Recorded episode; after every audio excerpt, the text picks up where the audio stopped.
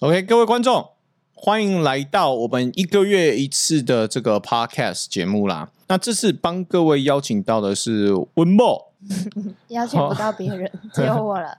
对，Hello，没错。那今天要来跟各位录的这一集节目呢，是我们要公开花小编心目中国外旅游的 Top Three。那有在 follow 我频道或者是平常在有在看我直播的观众都知道嘛，就是我老婆因为工作的关系，所以她经常出国旅游。哎、什么出国旅游？哎、不是，工作 呃，出国出国工作对对对，出国工作，所以你能够接触到国外文化的机会比别人更多嘛，对不对？那说到国外旅游，这边就要跟大家推荐一个非常好用的产品啦，没错。就是我们这次的干爹 NordVPN，现在只要去 NordVPN.com/slash GM so handsome，马上就可以用三七折的优惠，享有两年方案外加四个月免费，不满意随时都可以在三十天内退款啊！各位，你们还在等什么？赶快去把它买起来，OK？那花小编，你先跟各位观众讲解一下，就是 NordVPN 对于你出国工作时的一个好处啦。呃，呃，什么啦？结结巴巴什么啊？现在夜配、我先打个哈欠。很累很累。我老婆刚出国回来，就是工作回来凌晨吧，然后睡到刚刚现在是下午时间四点多，然后她还是很累，所以大家让他打个哈欠。对，我打好多哈欠。好，快点啦！你先讲一下，就是出国旅游时，NordVPN 对你来说有什么帮助呢？很重要啊，因为在国外有时候要看剧啊，还是看什么东西的时候，常常国外跟台湾的不一样嘛。然后有时候我想要找在台湾看得到的东西的时候，在国外就不能看，所以这时候就需要用 VPN。这时候就需要 NordVPN。这时候就需要用 NordVPN 切换你的位置，把你的位置切换到台湾就可以用喽。在台湾的话，你也可以切换到国外收看国外的节目。那这边同时要帮各位补充一下，就是我们 NordVPN 对我个人的一个好处啦，因为现在我们常常收到一些钓鱼网站嘛，尤其是当我们经营自媒体的，因为我们都会公开我们的信箱嘛，不管是合作邀约还是什么的，你不要一直在旁边打哈欠呐、也不想，哈欠可以控制的啊，那讲回我刚刚在聊的部分，就是说我们的工作信箱常常会收到一些钓鱼的邮件，那这时候有 NordVPN 的保障，让我可以在第一时间就是去判断说这个东西到底是不是有病毒的可能性，因为如果有病毒的话，它其实会显示一个警告，那这个时候我就直接不用点开它，又或者是我点开它的时候，它会有一个 blocker 的安全保障，让我多一层安全感的部分呐、啊简单来说就是不会中毒啦。对对对，所以就是除了切换你 IP 位置的功能性以外，它的这个防毒也是非常有效的。所以在这边推荐大家。OK，那聊完我们业配的部分，接下来进入今天的正题啦，就是要来跟各位分享一下我老婆心目中的 Top Three 旅游的国家或者是城市。为什么只有我？因为呃，我的部分其实就蛮无聊的。我最喜欢的地方啦，我就简单跟各位讲一下就好，大概三十秒就可以带过了吧。呃，我最喜欢的地方，第一首推温哥华，然后再来是西雅图，然后最后应该就是 L A 了吧。那我先讲一下嘛，温哥华的部分。温哥华因为毕竟是我从小生长的国家，温哥华、欸，没有啊，就是它是我心目中大才是你的国家。我知道啊，就是我从小生长的国家里面，那个时候我最想要去的地方就是温哥华。那后来我长大了，真的找到工作了，可以去温哥华那边居住了之后，我就更喜欢温哥华这个地方了，因为就是等于是完成了一个小时候的梦想吧，有点那种北漂青年的感觉，你知道吗？就是你可能从小就是在南部长大。然后突然有这个工作机会可以来到大城市，你就是觉得很棒。再加上温哥华是一个属于华人的城市嘛，大家都知道，所以你其实，在温哥华住的，你你要想的是，等于是它拥有台湾的一些便利跟一些吃的东东西，因为在国外居住最不方便的就是吃的部分嘛，你很难去每天在那汉堡啦、披萨啦、薯条，对不对？会吃腻，你会很渴望想要吃一些家乡味的东西。那我之前住的那些小城市，它的缺点就是说它的华人的东西不够。那在温哥华你就不用担心这一点，我们那边甚至连永和豆浆都有。哎，你要想的是，就它或许没有那么到地，因为它毕竟大陆人开的盗版永和豆浆，但是至少有。就是你要吃烧饼油条，它是有的，所以我觉得温哥华对于一个华人来说，它是非常友善的，就是你想要的它都有。同时，它还有一个就是气温好、风景好的一个 bonus。对对对，因为像在台湾的话，我对我住的非常不习惯，就是很潮湿啊，然后每次出去就是那种很恶心的感觉，因为就太热，然后太闷，对，所以认真说，如果我从小就住在温哥华的话，我可能就不会搬回台湾哦。那这是温哥华的部分，那西雅图。我觉得西雅图是因为我个人算是一个星巴克的小米粉呐。我知道星巴克的咖啡它是在卖一个品牌嘛，但是我不知道哎，我个人就是对星巴克有一种迷失吧。更正确的来说，应该是我对所有品牌迷失。对，包括 Blue Bottle，我也是有一个迷失在的。我我也蛮喜欢路易莎的，就基本上连锁品牌的咖啡店啊，我都蛮喜欢的。那西雅图这边呢，它其实因为它的气候跟温哥华很像嘛，这是第一点。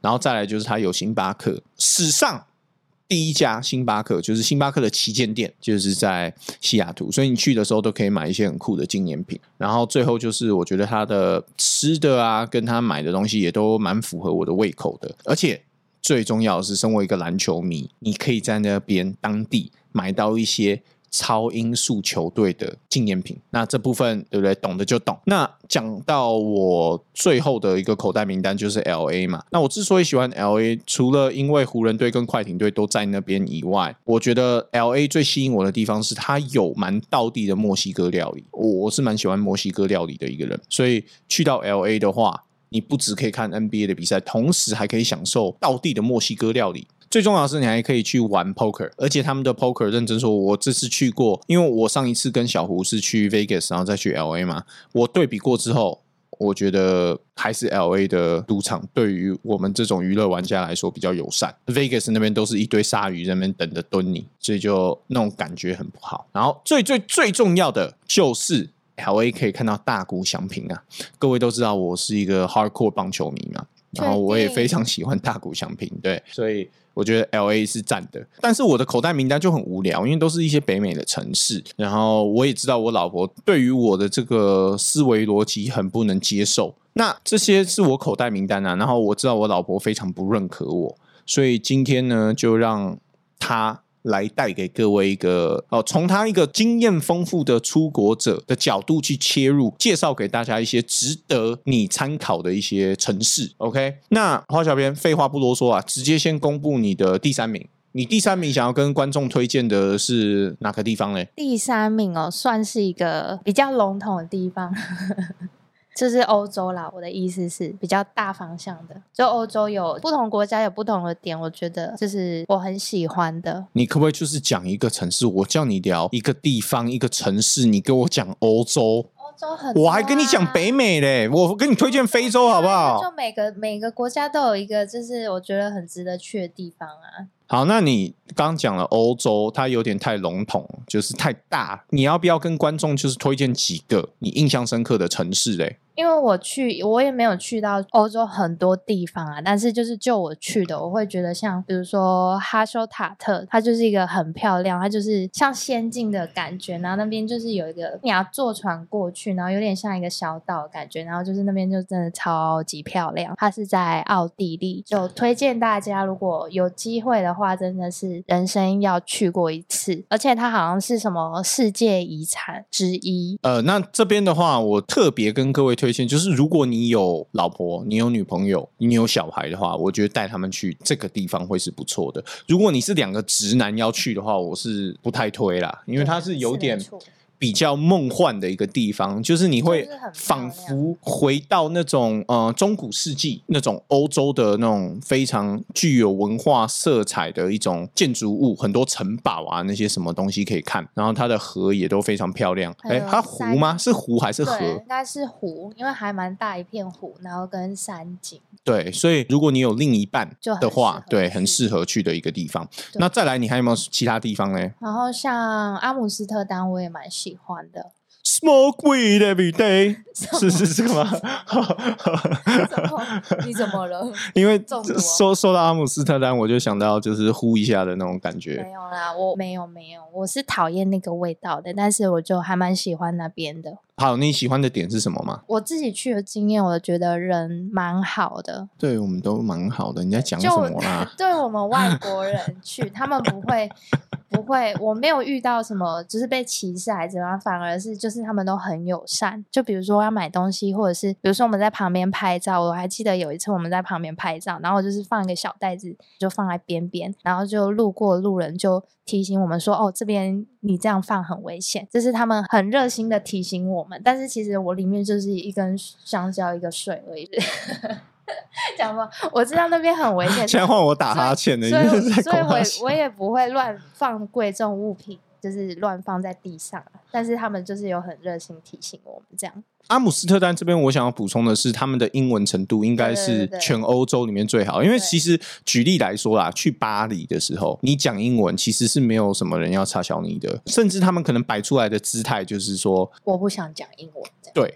但是阿姆斯特丹那边，他们的英文水平是非常高的，而且他们也不吝啬去用英文跟你沟通。哦，还有重点就是男生都很帅。男生很帅吗？对啊，北欧的男生都是啊，又高又帅啊。那之所以我对阿姆斯特丹有这么深刻的认识，因为我我其实没有去过，但是我以前玩 poker 就是很 hardcore 的时候，我在网络上有认识到一个，有几个啦，不是一个，是他们北欧那边，然后尤其是比如说阿姆斯特丹的或是荷兰的那些国籍的那些选手，然后我们常常就会私底下就是聊关于牌的事情，就是哦这手牌应该怎么玩怎么玩，就是我们会讨论。那那个时候我就意识到，哇，他们英文水平很高诶、因为他们你用英文跟他们沟通，你其实根本听不出来，就是他们是欧洲人。就如果他们不说，你其实甚至可能会以为他们是北美的，因为他们有一些人也会模仿。就是北美的一些口音，因为他们都会看一些北美剧嘛，所以阿姆斯特丹这边我是大推啦，我自己也会很想去。我在考虑说，我们蜜月要不要去那边？那边可能是欧洲我唯一会想要去的地方吧，要不然的话就是夏威夷。目前我们首选的两个城市，我觉得就是这个这只要不是两个地方。西安看兵马俑就好了。对啊，西安看兵马俑我也是无所谓啦，我愿意陪你去看。对啊，想说你那么喜欢秦始兵马俑，谁要在蜜月去看兵马俑？你自己可以的吧去好不好？你找小虎去，小虎他找你去看兵马俑。小胡可能对历史古迹也没有什么兴趣吧。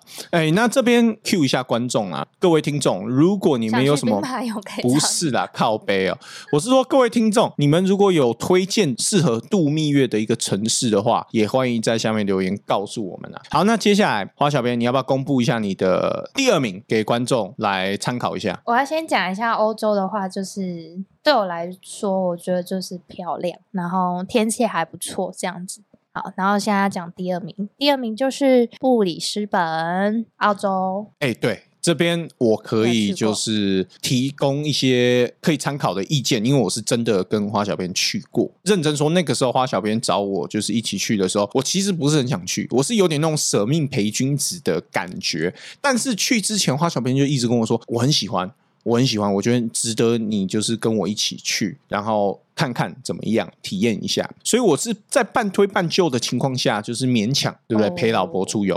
哦但是我去到那边哦勉强。对，但是我去到那哦边，我必须说，哎、我整个大爱啊！我在直播上面也有稍微聊过了嘛，就是说他那边不论是气候啦，或者是人，我觉得人很重要，就是当地的人的友善度，而且他们的整个很 chill 的那种感觉，都让我想到就是加拿大，尤其是温哥华的部分跟温，哥华蛮像。对，很像。而且在那边布里斯本相较其他国家来讲的话，它那边是很多种族的，那边有很多华人啊、日本人啊、韩国人啊、印度人什么都有，所以相较于其他国家来讲，它比较不会有那种歧视的问题。而且我觉得比较重要的一点是，像北美，我觉得不管我多喜欢北美，我都强烈意识到一件事情，就是北美的贫富差距很大，而且北美其实它的歧视多多少少都还是有的，不管是什么样层面的歧视都有。那布里斯本跟欧洲都会有。对，然后布里斯本给我的感觉就是有点那种世外桃源的感觉。我不知道是不是因为它的地理位置的关系啦，因为他们是在南半球嘛，所以可能没有受到就是北美啊，或者是欧洲啊，甚至可能亚洲对这些影响。他们有点像是在过自己的生活，对，用他们的游戏规则，用他们的一些方式去过属于他们的生活。那那种感觉就是好像有点像是像我们前面提到，它很像温哥华嘛，但是。我觉得更好的举例是说，它是 purify 的温哥华，就是扣掉那些人心险恶啦、社会的一些不公平的地方啦的那种最纯净的一个世外桃源。因为实际上在那边呐、我听当地人说，就是你两夫妻都在麦当劳工作的话，其实工作个几年，你们也够钱去买一栋房子了。我所谓的够钱，就是头期款的部分啦，就是绝对是供得起一栋房子的。那差别在于说，你愿不愿意去麦当劳工作？我觉得这个是他们目前面临的一个比较大的问题，就是劳工的部分啊，因为他们可能社会福利啊，或者是薪资呃都很很很好，所以很多人其实他是不愿意去麦当劳工作的，不管你的薪资多高，因为他会觉得说这个出卖劳力的活我不想做，他们可能会想要做一些别的，所以他们等于是一些出卖劳力的工作反而很难找到人。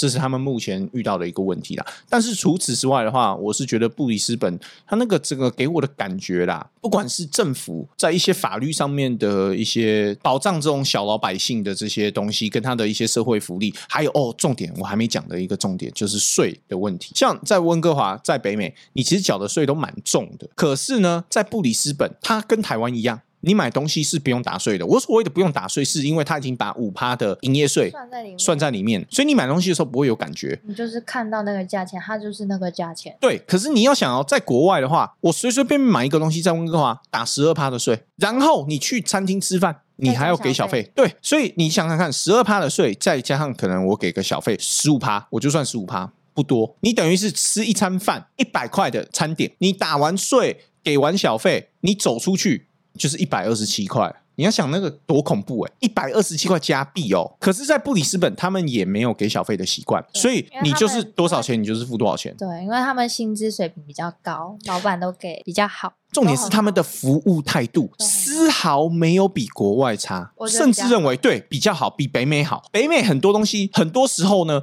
他们已经根深蒂固，就是一个给小费的文化。所以他今天不管他服务的态度是怎么样，他的认知就是你你他妈今天进来我的餐厅，对不对？这个你就是要给我小费。他们有一点这种感觉，然后可能你不给他，还会追出去外面跟你靠背靠步的。可是布里斯本完全就不会有这个问题啊！而且布里斯本他非常在意外国人的感受，你知道吗？我深刻体验到，因为有一次我跟花小编去吃披萨嘛，然后吃披萨的那一次就是朋友介绍的，可是那个披萨就老实说不是很合我的胃口啦，所以我剥掉很多地方没有吃，因为我觉得它烤的有点焦了。那老板看到第一时间直接就过来。他说：“请问一下，这个披萨我们有哪里做的不好吗？还是说我们需要重烤一个给你？就是如果这个味道不符合你的口味，我们可以换一个口味重烤一个给你，不用多算钱。”然后我就说哦，不用不用，因为我也不想造成别人的困扰，因为毕竟我认为今天我去一个餐厅，我不喜欢他煮的东西，我就不吃，钱我照付嘛，我认为是合理的，因为毕竟这个是我的选择嘛，我点的嘛，他也没有叫我点这个口味啊，对不对？所以我们当下是没有想要麻烦店家的，可是当我们在结账的时候，令人意外的一刻出现了，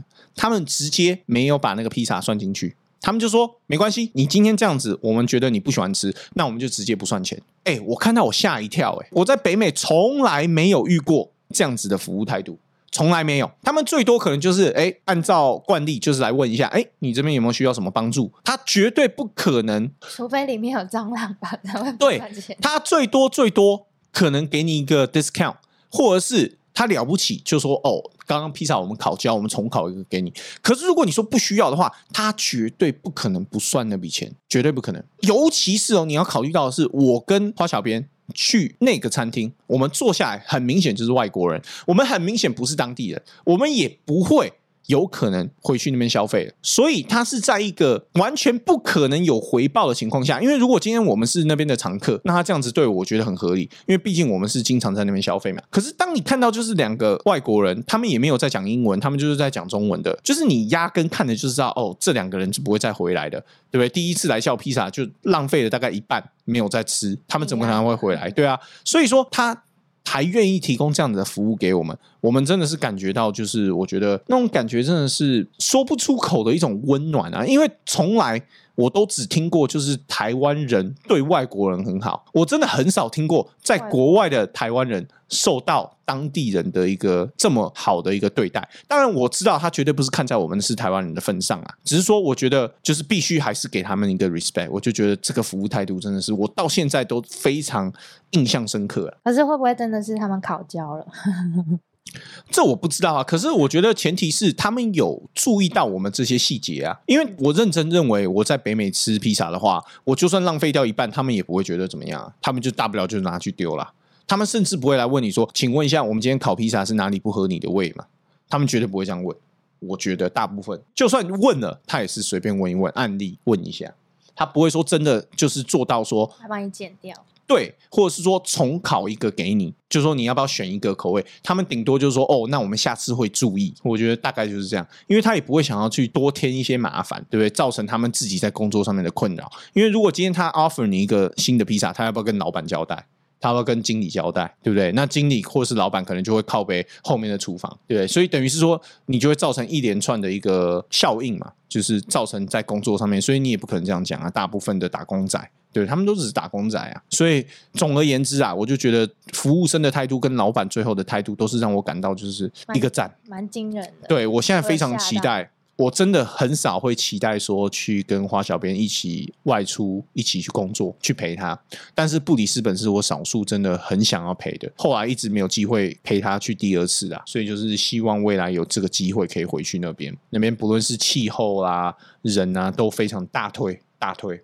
大腿，大腿。而且，而且，像比如说，如果你想要吃就是台湾料理啊，或者是日本料理，它其实也都有，所以你也不用担心。因为鸡蒸奶，对对对，因为像那个时候我跟小胡出国的时候，我们遇到一个问题，就是说我当然是 OK 啦，可是小胡那边他。过了第一个礼拜之后，他就开始就是想要吃一些台湾口味的东西了。他有多惨，你知道吗？我们到后面是他反正也肚子饿了，但他又不想去买汉堡或是这些素食嘛，就是因为那个时候过了十二点，你是能够买的买什么？你的选择就只有素食嘛，在国外。那那个时候他就从他的背包里面拿出了一包维力炸酱面，一个人泡，一个人吃。他甚至渴望吃台湾的食物，渴望到什么境界？他把那个汤维力炸酱面的汤。都喝掉了，我那时候看到，我真的是眼泪都流出来啊！那个汤本来就是可以喝的，啊谁吃维力炸酱面在喝汤的啦？大部分人都是把那个面拌那个酱，对不对？拌一拌就吃了，谁在那喝汤的？它本来就是两吃的，本来就是有附一碗汤。对，反正就是我觉得你能够渴望吃台湾口味的东西，渴望到把那碗味精汤都喝掉，对，你就知道他有多怀念了。所以我觉得这个是台湾人出外旅游的时候经常面临到的一件事情，就是你很怀念家乡味，真的。可是当地又没有办法提供给你家乡味，对不对？是有时候是太贵了。真的很贵，没有啊，主要是你半夜也没有选择啊，因为国外通常半夜不管是多繁华的城市，基本上很远，你的选择就只有素食，你不会有说，比如说可以吃到一碗炒饭啊或者什么的可能性，几乎是好。那接下来我们来公布。花小编心目中的 Top One 啊，其实它也是我心目中的一个很喜欢的一个地方。然后必须说，这部分就是因为我老婆的关系啦，所以让我也非常喜欢这个城市。那花小编要不要跟观众朋友公布一下你的 Top One？就是泰国的曼谷啦。那为什么一个女生因为通常没有，可是因为通常会喜欢曼谷的都是男生，你知道吗？好像是哦。对啊，为什么你一个女生会那么喜欢曼谷？你要不要跟大家解释一下为什么？没有啊、但我们很多同事也都很喜欢曼谷哎、哦，是吗？对啊，理由是什么？撇除掉就是天气的部分，因为真的太热，然后也是很潮湿，跟台湾一样。撇除掉这一点之外，我觉得就是他那边食物很好吃啊，就是吃的都很好吃，然后东西又便宜，重点是按摩。按摩很舒服，然后又便宜，买东西也蛮好买的。没有没有，我这边插一个嘴，我觉得差异性最大的是什么？你知道吗 a i 哦，对啊，那个 p a t a i 你在台湾吃的，各位，如果你喜欢台湾的 p a t a i 那我强烈的建议你去泰国吃一下。真的吃过就回不去了。，对，这个吃完了这个觉得台湾的 p a 泰到底是什么？这个道理是什么？我跟各位解释一下，有点像是你如果去吃火锅料理的时候，你吃酱双牛，然后你再去台南。吃当地的牛温体牛，对你回不去了。你真的吃完之后，就是那个差异性实在是太大了。而且是路边随便一个便宜的 p a 泰都很好吃。对，不论是它炒的酱啦，然后花生粉啦，跟整个入口的那个口感，你首先你看这两碗扒菜，台湾炒出来的扒菜跟泰国炒出来的扒菜，完全在目测上面就是完全看起来是两盘不一样的东西。这是第一点，再来是吃下去第一口的那个口感。台湾的呢，会有一种酱油的油耗味，它会使用大量的酱油下去炒这个扒泰去。上色吧，我觉得。它对啊，可是国外可是国外它颜色有的甚至比台湾的更深啊，可是它也不会有那么多的，就是酱油的味道啊，甚至你吃不出来它到底有没有加酱油，你其实吃不出来的，这是第一点。然后再来就是它的那个甜度，台湾的呢有一些很甜，没错，可是它是死甜，没有任何层次感的甜。但是泰国的帕泰，它的甜是你吃得出来哦，这个是花生粉的甜，哦，这个是可能白糖的甜，然后这个是诶，可能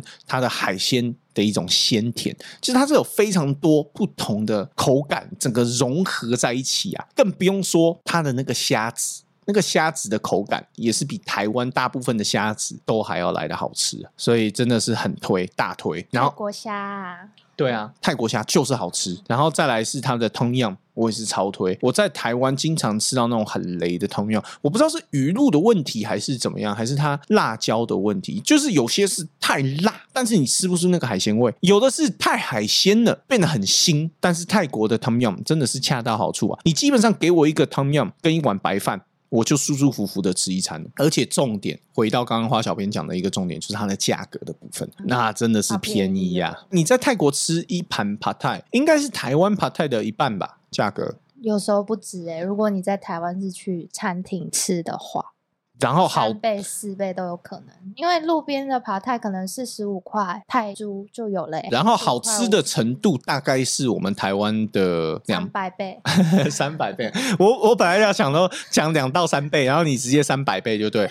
我我只能说那个口感就是真的，大家听起来可能觉得我讲的很夸张，但是如果你真的对扒泰有爱好的话，它真的是两盘不一样的东西，完全不一样的东西。你甚至会觉得说我在吃什么？吃回台湾的扒泰，真的它就是炒粿条，对那个是扒泰，那个香气啦，那个浓郁啦，那种各种的口味这样子综合起来的那个层次度，我只能说真的是完全不一样 level。再来就是按摩的部分的话，确实也是比较便宜啦，但是我觉得更重要的是，可能它 maybe 按摩的方式吧，大概是这样啦。曼谷的话，就是也是大推啦，然而后且而且我要跟大家讲的就是很矛盾的是，我不吃辣，然后我也不吃椰奶，我也不吃咖喱，但我还那么爱去曼谷，嗯，那这是真的是蛮奇奇怪的地方。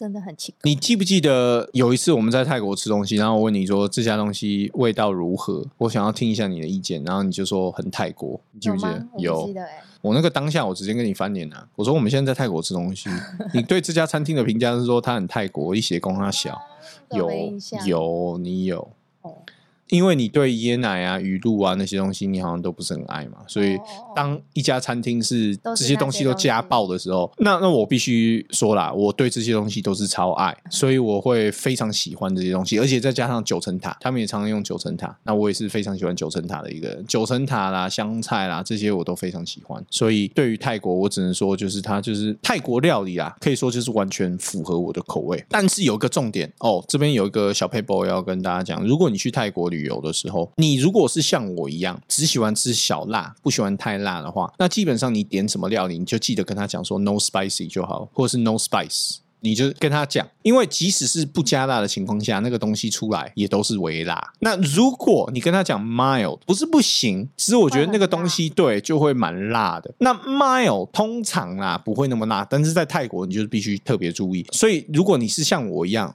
只喜欢吃微辣的话，你就跟他们讲，你就说不要辣。My pan，对，其实出来的东西就会刚刚好，刚刚好。泰文泰文叫 My pan。那如果你想要尝试很辣的话，那基本上对不对？你是那种重口味的，就对不对？其实不用调整辣度，它就是会有辣的。对，好，那这次的最后我还要再外加一个，哦，最后再要再外加一个，大家好，我最爱的就是台湾。靠背哦，要告诉大家，住在台湾真的很幸福，吃的方面，然后价格方面、便利性啊什么的，真的就当然撇除掉天气跟交通以外，住在台湾真的很幸福。我之前要在国外找一个东西，我忘了是什么了，然后我就一直找，一直找，然后都找不到我想要的，然后或是找到了类似的，但是就很贵，然后结果一回台湾到保养，马上就找到，然后就是我要的，然后又很便宜。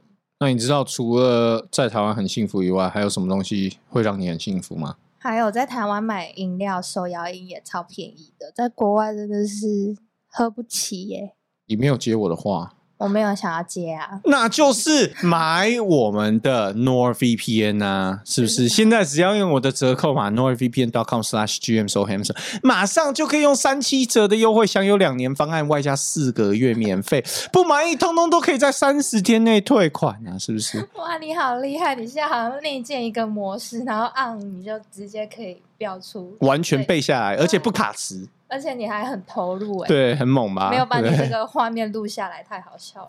所以各位赶快去买我们的 NordVPN，然后你可以参考我们 Podcast 里面提供给你的这些旅游景点啊，出国对不对？搭配 NordVPN，多棒的一个可是我发现台湾人好像都比较喜欢去日本，啊！那这个又是另外一个话题啦，我们下次再来讨论一下，为什么台湾人这么喜欢去日本？有好不好可以讨论到一集吗？